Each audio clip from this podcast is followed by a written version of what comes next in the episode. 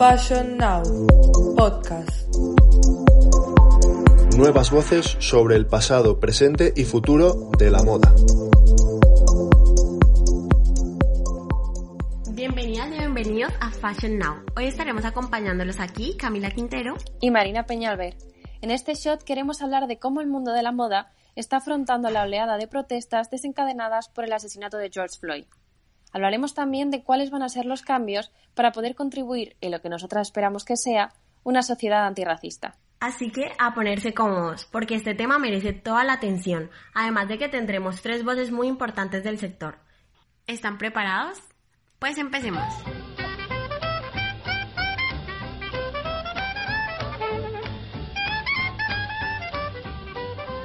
La muerte de George Floyd ha sido la gota que ha colmado el vaso en un momento ya tenso a causa de la pandemia y las continuas políticas racistas y xenófobas de Trump. El pueblo estadounidense ha dicho basta y se ha levantado para exigir el fin de la brutalidad policial y el racismo sistémico bajo el que se rige el país. Está desembocado en un movimiento global antirracista, con un mensaje claro. Las vidas negras importan, y si eres neutral en situaciones de injusticia, es que has elegido el bando opresor.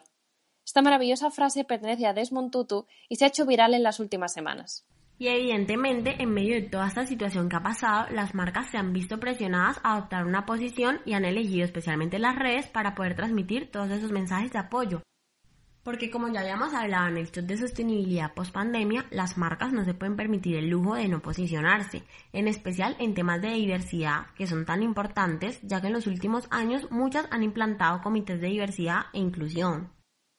Exacto. La gente ha estado muy atenta a esos mensajes y algunos han traído polémica. A muchas marcas que solo han publicado posts sin haber demostrado un trabajo por la diversidad o el antirracismo previamente, se las ha tachado, evidentemente, de oportunistas.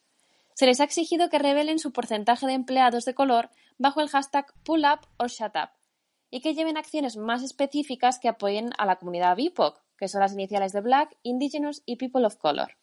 Se me viene así a la cabeza ahora la marca de belleza Glossier, que ha dicho que donaría 500.000 dólares a organizaciones vinculadas con la injusticia racial y otros 500.000 en subvenciones para apoyar a empresas. Claro, y es que al final esas son acciones que no se quedan en la superficie, sino que van muchísimo más allá. Es que de verdad entienden el problema como es y se posicionan políticamente al querer dar visibilidad a una parte del sector de la moda que está muy olvidado. Porque al final, y aunque a mí me parece muy triste y realmente lo es, la industria ha tenido una larga historia de apropiación cultural y sigue plagada hoy en día de problemas de inclusión y de racismo. Y a pesar de que la moda es un reflejo de la sociedad en este tema, para mí le queda muchísimo para avanzar. Sí, sobre todo de forma interna. Exacto, porque por ejemplo la diversidad en los desfiles ya lleva bastante tiempo implantándose. De hecho, el casting de los desfiles de primavera-verano de este año fue de los más diversos, con un 41,5% de modelos racializadas. Además de que ya nos lo comentaba la directora de casting de la plataforma de nuevos talentos de Mercedes-Benz Fashion Week Madrid, Ana Insenga. Lo que sí que nos encontramos en este caso es que la diversidad sí que está siendo muy real, no solo en términos de mm, que vamos viendo en los últimos años eh, modelos de diferentes razas, ahora hay mucho auge de modelos negros o también asiáticos, sino también en cuanto a eh, cánones eh, de belleza. O sea, ya no es mm, algo tan cerrado eh, como tener que cumplir con unas medidas concretas, sino que hay todo tipo de cuerpos, eh, todo tipo de alturas, todo tipo de bellezas, todo tipo de rasgos. las modelos curvis están en auge, es decir, estamos ante un mundo mucho más, mucho más inclusivo y, digamos, mucho menos elitista en términos estéticos. Eh, las dificultades un poco a las que nos enfrentamos como directores de casting eh, a la hora de, incentivar esa inclusividad es que al final, bueno, pues eh, digamos que los diseñadores tienen sus propios mensajes que transmitir, tienen su propio universo creativo y quieren contar con un, prototipo, un tipo de modelos determinados para eh, poder, poder mostrar su colección al mundo. Entonces, por mucho que nosotros eh, ofrezcamos, que al final nuestra labor es mm, estar, estar al tanto de las tendencias y, hacer como ese scouting, em, ellos son los que tienen la decisión final, digamos, ¿no? Ellos son los que eligen. No, no pasa tanto en, en, tipos de pasarela como por ejemplo en Ego, que al final damos castings cerrados eh, eh, a, los, a los diseñadores, pues al ser una plataforma impulsora, pues tiene sus limitaciones en cuanto a nivel presupuestario y entonces, bueno, pues se cierra un casting y, y, ese es el casting que hay para todos los diseñadores. Entonces ahí sí que nos resulta bastante más fácil. Pero aunque en el modelaje la inclusividad se está volviendo poco a poco una realidad, como nos comenta Ana, la cosa cambia con los puestos de más responsabilidad. Exacto. Si nos paramos a mirar en el número de diseñadores de color que trabajan para las grandes marcas o que están en los puestos directivos, pues casi que los podemos contar con las manos. Y por eso es normal que salten las alarmas cuando una marca, que solo incorpora una tasa mínima de modelos racializadas para cubrir el expediente, sube un post diciendo que está en contra del racismo. Es que es normal, es una cosa que nadie se puede creer. Nadie. Por eso denunciar la situación implica entenderla y actuar desde la raíz, y eso supone que tenemos que entender que es un asunto de poder y de privilegios. Y los privilegios, aunque nos ofenda, son una realidad de la que nos beneficiamos. Y lo digo como una persona blanca que ha aceptado su privilegio y que entiende que es una de las causas de desigualdad. Porque los diseñadores racializados tienen que enfrentarse a obstáculos muy difíciles para llegar a puestos de gran importancia. Y aún así, y aun a pesar de alcanzarlos, el sistema apenas los menciona y se crea una cultura de la moda ajena a ellos. Eso está claro, solo hay que coger cualquier manual de historia de la moda o irte simplemente a las plataformas base donde se ven las colecciones y apenas y hay presencia. Es más, yo creo que podemos irnos ahorita mismo a la calle y preguntarle a cualquiera quién es su diseñador favorito. Y así no sepa de moda, nos dirá algún nombre, pero estoy segura que será o europeo o estadounidense. Y es más, me atrevo a poner las manos en el fuego a que también será blanco. Pero ¿qué pasaría si cambiamos esa pregunta por cuál es tu diseñador de color favorito? Igual y si está muy metido en las redes sociales, nos contestará Virgil Abloh, pero casi que segura que se quedará pensando. Y ya si queremos dejarlo sin palabras, podemos preguntar acerca del diseñador africano favorito. Ahí yo creo que casi nadie nos respondería. Y esto no significa que sean racistas, sino que como tú ya has dicho, viven bajo una estructura en la que culturalmente se ha marginado a una parte de la sociedad. Exacto. Lo bueno es que ahora tenemos la oportunidad de cambiarlo y evitar las mismas situaciones que sufrieron diseñadores como Stephen Barrows o Geoffrey Banks, que a pesar de tener carreras muy destacables, nunca alcanzaron un nivel de reconocimiento y popularidad de sus compañeros. O peor, la historia de Anne Lowe, que si no la conocéis, es considerada la primera diseñadora afroamericana de alta costura de Estados Unidos, y además diseñó el vestido de boda de Jackie Kennedy, sin embargo, al final murió pobre y olvidada. Ahora, con esta oportunidad, entre comillas, podemos otorgar el mérito que se merecen a grandes figuras como Charles Harbison, Cashley Hayford, Grace Wales Bonner, Oswald Boateng, Telfar, Steve Magugu o Iman Ayisi, que este año se ha convertido en el tercer diseñador africano en desfilar en la alta costura parisina. Porque talento no falta, solo hay que empezar a ver sin esas gafas que nos tapan la mitad del mundo y tener la libertad de poder denunciar abiertamente cualquier situación, como nos comenta la modelo Gottlieb van den Brand.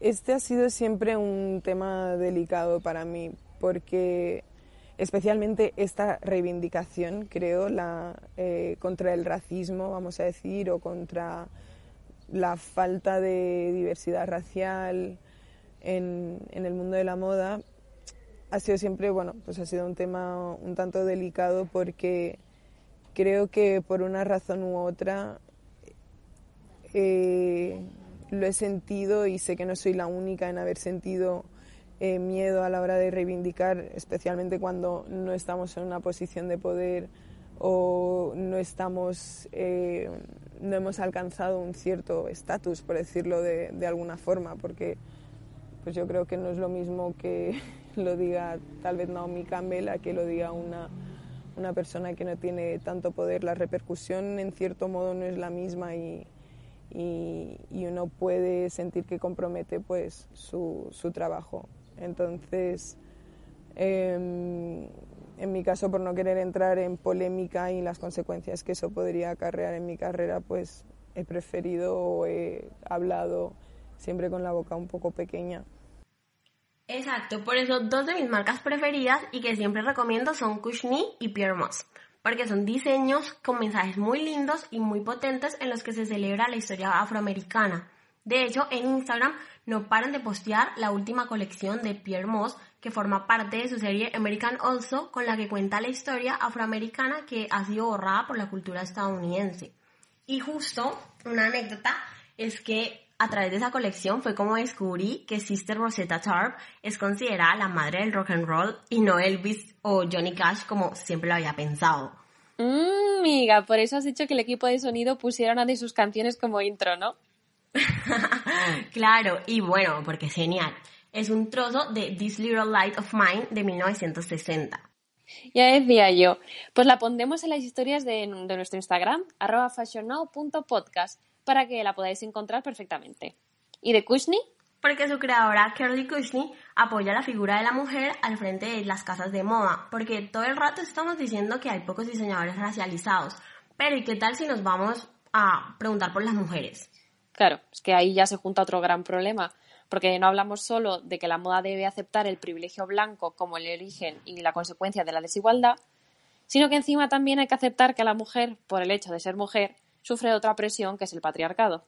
Claro, exactamente, como tú lo dices. Y por eso es que valoro tanto esta marca, porque como diseñadora y mujer de color, ella entiende perfectamente las dificultades a las que se ha tenido que enfrentar y bueno, a las que se sigue enfrentando. Y entonces utiliza esa posición para intentar cambiarlo y ayudar a otras diseñadoras. Lo mismo que con Tracy Ruiz, quien desde su posición como miembro del Consejo de Diseñadores de Moda de América pide que los ejecutivos contraten a diseñadoras de color en marcas que, capitalicen la cultura negra, porque al final, cuanta más representatividad haya, mayor número de referentes habrá, y eso será más fácil para los minoristas comprar las colecciones. Porque, o sea, ponte tú, si el número de diseñadores de color es muy pequeño, el de mujeres, ya ni te cuento. Fíjate, por ejemplo, cuando hablamos con la diseñadora Susana Fall con respecto a España. Creo que en España, precisamente, mujeres negras diseñadoras hay muy pocas o, ninguna si, nos fijamos en las pasarelas importantes de nuestro país, como son las de Madrid y Barcelona. Creo que hay muy, muy poca eh, inclusividad y diversidad en cuanto a diseñadores. Y, bueno, creo que las principales, los principales problemas o dificultades son la poca inclusividad, también la hipersexualización de la mujer creo que también tiene algo que ver en ese sentido, mm, porque creo que es un tema también muy de actualidad, la hipersexualización, eh, el vernos como eh, personas exóticas. Yo, por ejemplo, he nacido en este país y muy pocas veces eh, se tiene en cuenta, o sea, muy pocas veces mm, me han visto como una persona española así de primera, si me conocen, siempre me preguntan de dónde eres, de dónde eres. Y cuando digo de aquí, mm, ya me dicen de aquí, pero, pero ¿de dónde? ¿De dónde? O sea, creo que hay como un racismo muy, muy arraigado eh, y que al final eh, no, sabes muy bien separar lo que es racista de lo que es inclusivo, de lo que es mm, ético, moral. Y, bueno, creo que en ese sentido sí que, que, esto es un problema y también es una dificultad a la hora de pues buscarte un poco la vida en el mundo de la moda sin buscarte la vida cuando trabajas pues como freelance o porque si trabajas para una empresa también es diferente. Que también te digo que en las empresas mm, mujeres diseñadoras negras mm, creo que hay poquísimas en España o escasean o sea o no hay ninguna. Y creo que es un problema como dice Susana, si nos fijamos en las pasarelas más grandes como Madrid o Barcelona, no hay ninguna diseñadora de color. De modo que para poder ver algún referente nos tenemos que ir, no sé, a las semanas de la moda del continente africano que se celebran en España. Y eso que ni siquiera estas se mencionan en las revistas habituales. Es más, para poder enterarte bien, tienes que haber hecho tu trabajito de investigación y meterte en las pocas plataformas que hay como Radio Africa Magazine. Exacto, y eso me da muchísimo coraje porque siempre se dice que en España no hay racismo y la gente está súper escandalizada con Estados Unidos. Pero se olvidan de mirar a su alrededor, porque aquí no solo tenemos un mar en el que desgraciadamente mueren centenares de personas todos los años, sino que en el propio país siguen muriendo personas por su color de piel. La cultura sigue rechazando que España ha sido un país plural y diverso desde hace siglos. Y entiendo que esto haya ocurrido por el sistema que hay, es claro, pero lo que no acepto es ese doble rasero de que pasa en muchos países de estar a favor de la inclusividad, pero rechazarla en casa, porque al final es la misma estrategia por la que se critica a las marcas de subir un post y no hacer nada. Totalmente. Además es que España podría enriquecerse un montón de todo el talento que viene. Lo vimos en la última Africa Fashion Week con Moyo by Bibi y su lujo artesanal. Sí, pero imagínate que se acaban menospreciando e ignorando y luego aparecen historias desgarradoras como la de Asis Falle, que era maestro de la aguja en Senegal, pero al llegar a España tuvo que ser mantero, porque en ningún sitio le contrataban.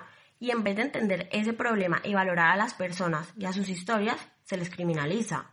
O sea, es indignante. Y cuando esto ocurre, realmente entiendes que hay algo mal, hay algo que no se está haciendo bien. Es que la inmigración es uno de los asuntos que más racismo despierta en España y los manteros son uno de los colectivos, los pobres, que más lo sufren en el día a día. Total. Y por eso la única forma que han tenido todas estas personas para reclamar sus derechos y mejorar su situación ha sido asociarse y crear el Sindicato de Vendedores Ambulantes de Barcelona, con este han podido ellos lanzar su marca top Manta, con la que recaudan fondos para evitar que personas como ellos pasen por las situaciones que ellos ya han pasado. Ay, qué buena iniciativa. Está claro que en España necesitamos parar y hacer una autocrítica y este es el mejor momento. Y sobre todo también escuchar a las personas que están sufriendo los resultados de estos privilegios y aceptar las críticas que nos vengan porque evidentemente las necesitamos. Totalmente. Y también desde nuestra posición como parte del sector de la comunicación, tenemos que presentar una realidad mucho más inclusiva, como por ejemplo lo que está haciendo Vogue España, que han habilitado una sección solo para artículos vinculados a este tema. Porque me parece que tenemos la obligación moral de comunicar esta situación y justo este medio es perfecto porque se pueden escuchar las voces de las personas a las que entrevistamos. Exacto. Además, una de nuestras compañeras, Leticia Valera, es creadora de su marca homónima y está muy comprometida con el empoderamiento femenino en África. Nos ha regalado una experiencia increíble para compartir en el shot de hoy, una conversación con su jefa de taller desde África. Vamos a escucharla. Bueno, yo te llamo porque tengo muchas ganas de que comentemos cosas sobre, sobre tu vida en, en el Senegal, pero sobre todo eh, eh, cómo vives la moda ¿Qué significa para, para ti, para vosotras, para las mujeres senegalesas la moda? Porque yo sé que es mucho más que, que moda, es, trasciende mucho más, es una forma de vida, ¿verdad? Es cultura, es tradición. Cuéntame, cuéntame, cuéntame, Fato, ¿cómo la vivís? ¿Qué es para vosotras la moda en, en África? La manera de vestir nos cuenta mucho de nuestra cultura. Y nos, nos bien con estos vestidos que nos eh, hacen unas mujeres elegantes. Y por la tema también de nuestra religión, que dicen que no es buena para una mujer de ver su cuerpo, ¿sabes? Que su forma. La religión me estás diciendo ahora, ¿verdad? Sí, eso. Que por, por vuestra religión no es bueno que se os vea el cuerpo. Y por tanto, por eso vais tan bien vestidas siempre y sois tan presumidas. Porque ya que no podéis enseñar el cuerpo, hacéis unos vestidos con unas telas preciosas, ¿verdad, hermana? Cuéntanos, cuéntanos. Sí, es eso. Y hermana, vamos a ver. Evidentemente todo el mundo, todo el planeta se ha conmocionado por el asesinato de, del afroamericano en Estados Unidos por parte de un policía, de George Floyd, ¿verdad? Ahí a vosotros también os ha llegado eso, ¿verdad, hermana? ¿Cómo lo, cómo lo has vivido? ¿Cómo lo has vivido tú eso? Muy mal, muy mal, hermana. Esto no está, está bien. Ella tiene que entender pero nosotros somos personas, no somos animales, ¿sabes? Y al que una persona no significa una persona. Por supuesto, por supuesto, por supuesto. Al no significa nada por nosotros, somos personas, ¿sabes? Por supuesto, hermano. Eso, ella tiene que entender que tenemos corazón, tenemos gustos, ¿sabes? Por supuesto, hermano, y, por supuesto. Y para mí también, eh, uno dice que tener ese futuro de la se pasará que todo ahora ha cambiado. Él tiene que entender, ahora nosotros entendemos todo, entendemos todo. No es como antes, ¿verdad? Que callabais. ahora ya no calláis, ¿verdad, hermana? Es eso, ¿verdad? Es hermana, es hermana. Y, oh, eh, ¿cómo vives tú el racismo en el Senegal? Porque a pesar de que evidentemente es un país de África negra, eh, mm, hay hombres blancos, bueno, incluida yo, que yo voy mucho a verlos, Pero, pero se vive, se sigue viviendo el racismo, hermana. En este, en esta, en estos tiempos se sigue viviendo el racismo allí. No mucho más, porque aquí también que hay más negro que más blanco, pero algunas personas que son aquí yo vi una mujer en la isla que ella es así, es racista, muy racista. Cuando dices, estás hablando de la isla, estás hablando de la isla de Godé. Sí, hay una mujer, una señora que vive ahí, que ella sabe. Es blanca, es una mujer blanca y es muy Es una racista. blanca, es una blanca, una francesa, que ella es muy racista. Una Y Fíjate, eh, estamos Y- hablando y de la isla, perdona hermana, estamos hablando de la isla de los esclavos, además. Eso sí, eso, por eso. Qué Y barbaridad. nosotros, ¿sabes? No, no, nos dejamos, no, no nos dejamos, no se dejamos ahora, hermana. Porque ellos tienen que entender lo que pasaba antes no va a pasar más. Nosotros no nos dejamos nunca. Claro, No nos dejamos nu- nunca, nunca, nunca más, claro que no, claro que no, hermana, claro que no, claro que no. nunca más. Y cuando decimos que es la isla de los esclavos es porque desde ahí salían barcos y barcos y barcos con, con, con africanos, hermanos tuyos, a- hacia el nuevo mundo para que se les tratara como animales, como tú estás diciendo, efectivamente, hermana. Eso. ¿Cómo me alegra lo que me dices? De que yo de verdad, sí, yo ahí respiro libertad cada vez que voy y mucho, mucho compañerismo entre todos. Y me duele mucho que me digas que todavía, todavía hay gente, hay hombres blancos que os tratan como, como si no existierais. Es muy duro. ¿Sabes? No son, no son tan muchos, pero algunas, algunas. ¿sabes? Algunos todavía. Hermana, y, y la moda, la moda eh, que ya me has contado que para vosotros es mucho más que moda, eh, mm, ¿os ha servido para, para protegeros del racismo? Eso sí, para que nos veamos, que ellos tienen que entender nosotros tenemos también nuestra cultura. ¿Me entiendes, hermana? Perfectamente, Jato. Tenemos que entender que nosotros también tenemos nuestra cultura. Perfectamente. Hermana, y, y, Claro. y descríbeme un poquito vuestro vestido. Por ejemplo, yo sé que es una falda que se anda como un pañal, ¿verdad? Un, un cuerpo a modo de corpiño y unos turbantes.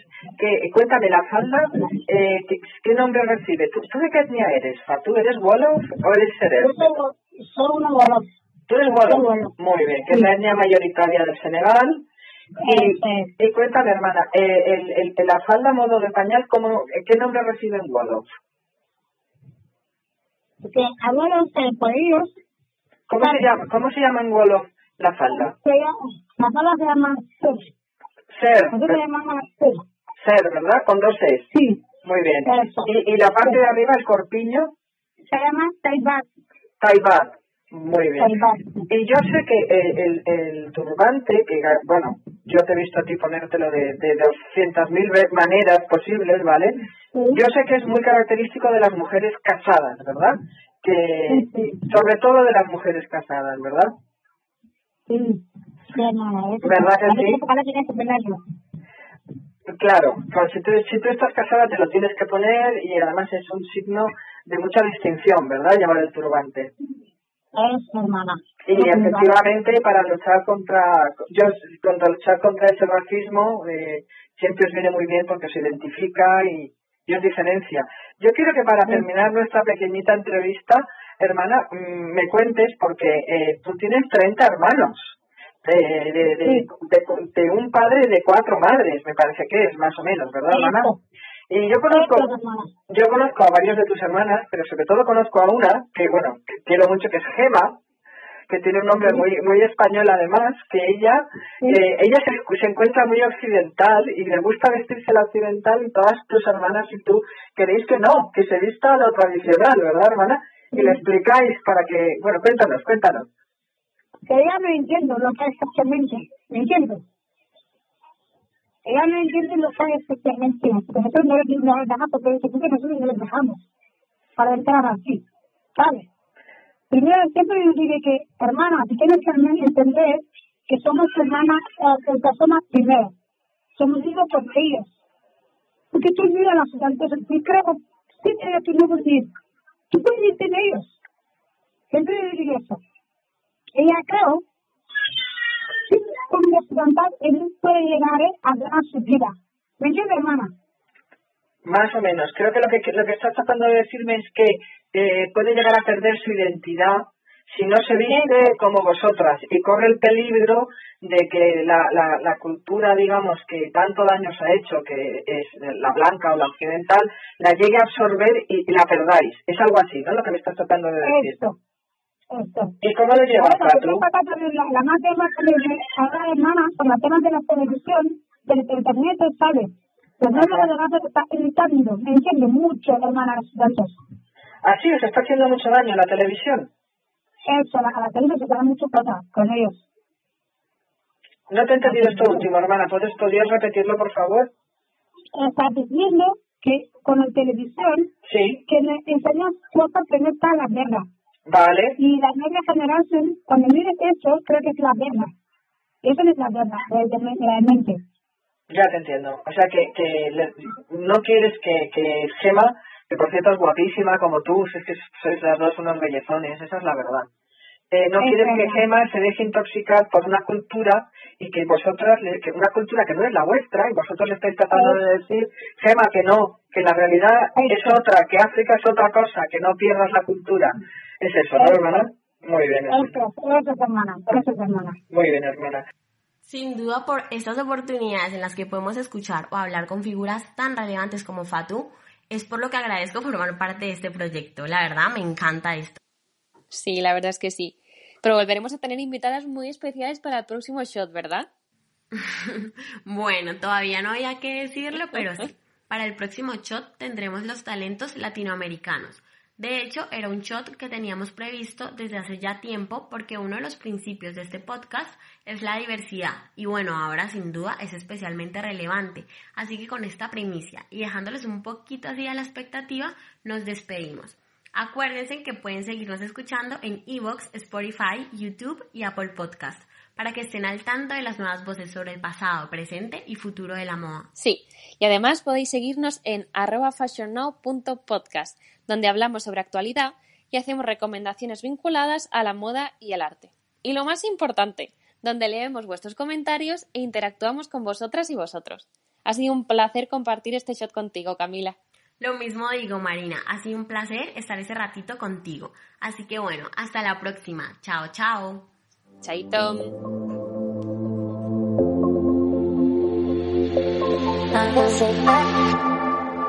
Fashion Now Podcast.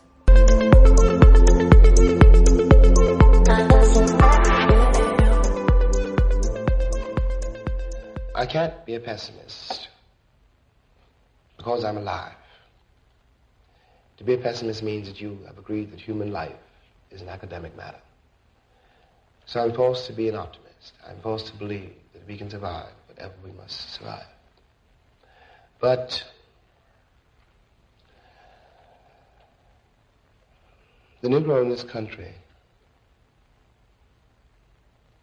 the future of the Negro in this country